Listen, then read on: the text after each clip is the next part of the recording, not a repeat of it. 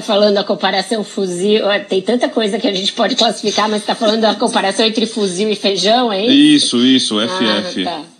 É, o, a política do meu, meu fuzil, minha vida, né? Pois é, hoje foi o dia do presidente dizer que quem acha que tem que usar dinheiro para comprar feijão e não fuzil é idiota e que todo mundo deveria comprar seu próprio fuzil, uma vez que uma pessoa armada jamais será escravizada, né? Então tivemos de ouvir essa filosofia bolsonarista logo pela manhã e é um absurdo, né? Filosofia canina. É, um para não falar bovina.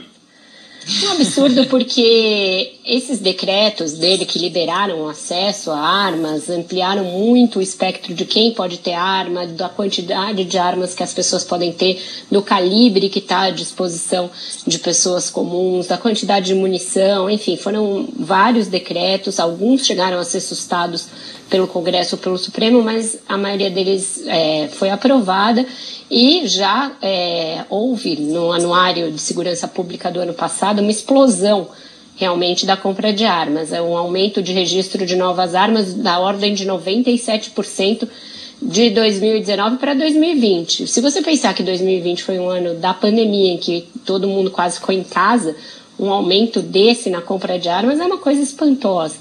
E o presidente sempre defendeu essa política armamentista e transformou isso em política de Estado, em política pública, uma vez eleito, uma vez é, assumindo a presidência. Depois disso, ele foi a Goiânia, onde participou da solenidade lá de, é, de troca do, de, da nova turma do Comando de Operações Especiais do Exército, teceu loas aos soldados, ao papel do Exército, das Forças Armadas, de novo repetiu aquela cantilena segundo a qual a gente vive tempos intranquilos, mas que as Forças Armadas são a garantia de segurança, de paz, é, que graças aos soldados brasileiros a gente pode sonhar com um futuro, um futuro melhor, etc. Sempre, sempre tem um subtexto, sempre tem alguma insinuação, sempre tem algo que a gente não entende direito qual é a natureza, né, por trás da fala do presidente. E aí depois, como ele já tinha trabalhado muito falando com o pessoal no cercadinho e participando dessa solenidade, ele achou que estava na hora de cestar, né, Bocardi? E aí foi passear de moto, pleno dia de expediente, porque afinal não está acontecendo nada no país. Nada, tranquilo. Sexta-feira vamos dar um rolezinho de moto, na boa, curtir, depois de falar esse monte de coisa.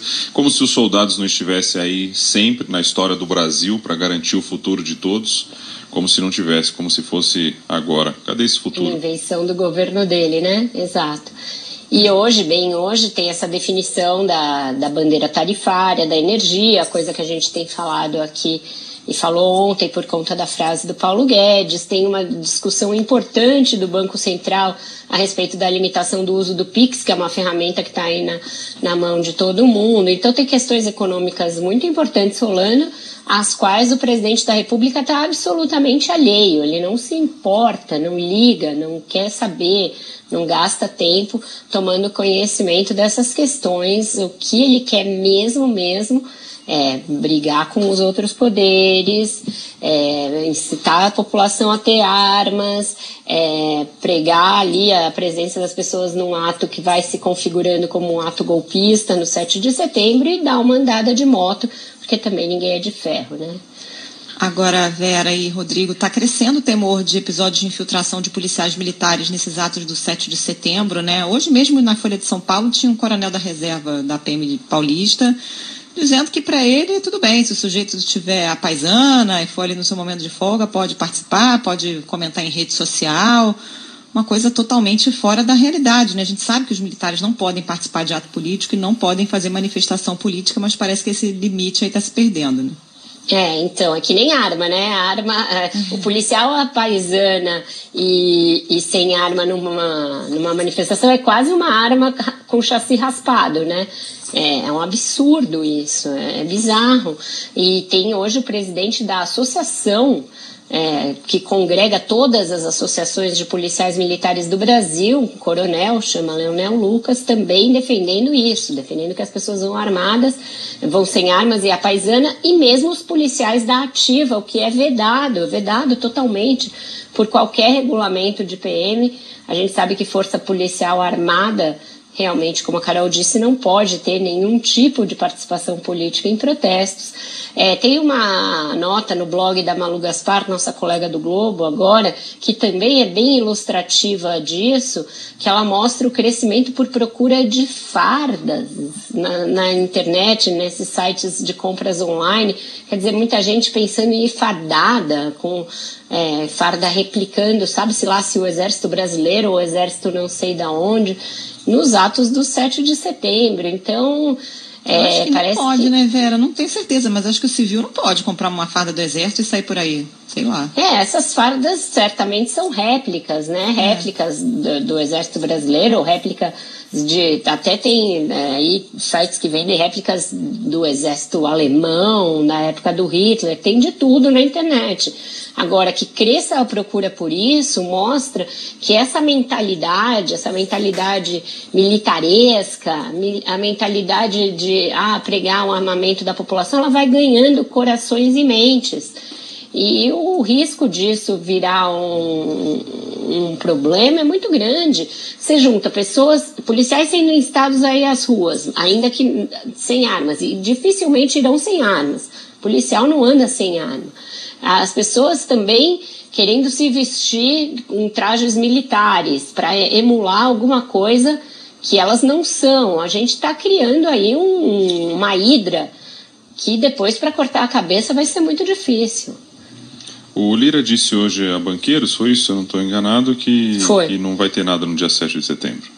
Ele não tem como garantir isso a esses banqueiros e empresários. Simplesmente não tem. Ele não está na, na gênese desses grupos bolsonaristas que estão organizando os atos. A organização conta com é, fornecimento de ônibus, estacionamento para ônibus e motorhomes, três Mortadela. refeições garantidas, né? Mortadela e outros ACPIPs. É, e as pessoas estão sendo convencidas a marchar, arrumar até Brasília para fazer uma manifestação ali, na Praça dos Três Poderes.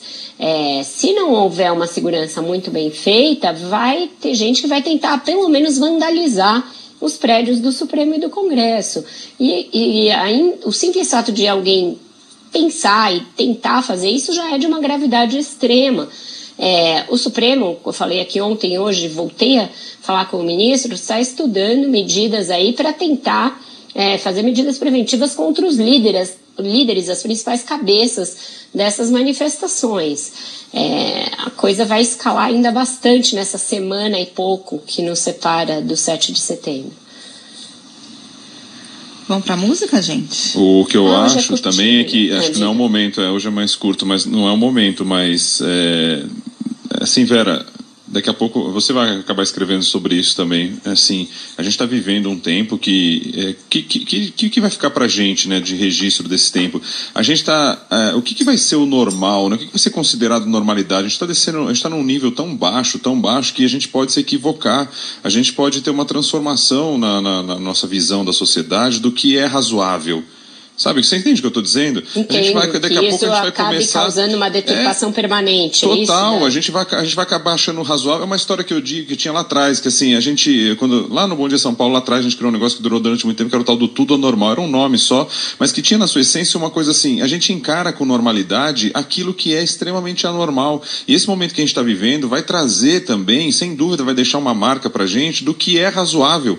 O nosso nível de razoabilidade ele vai muito mais abaixo. E isso, isso significa o quê? Significa prejuízo para toda a população, para a nação, em todas as esferas, principalmente Sim. na educação. A gente vai começar a achar que, não, não, nos relacionamentos interpessoais, a gente vai achar que é normal você falar para o cara comprar um fuzil e que se dane o feijão, sabe? Assim, é claro que isso é um exagero, mas sem dúvida deixa alguma marca. Isso é muito preocupante. É um atraso. Deixa. É, Já tem um monte é, de gente razoável, que era razoável até o passado, que acha, por exemplo, que você é, promover educação sexual nas escolas, ensinar as crianças e os adolescentes sobre questões ligadas a gênero, ligadas à sexualidade, é promover ideologia de gênero. É uma expressão absolutamente vazia de conteúdo e que acabou colando no, no imaginário de uma boa parcela da população é, como sendo algo normal. É como se você ensinar isso fosse criar nas crianças algum incentivo para elas discutirem a própria sexualidade, questionarem o próprio gênero, se pertencem ou não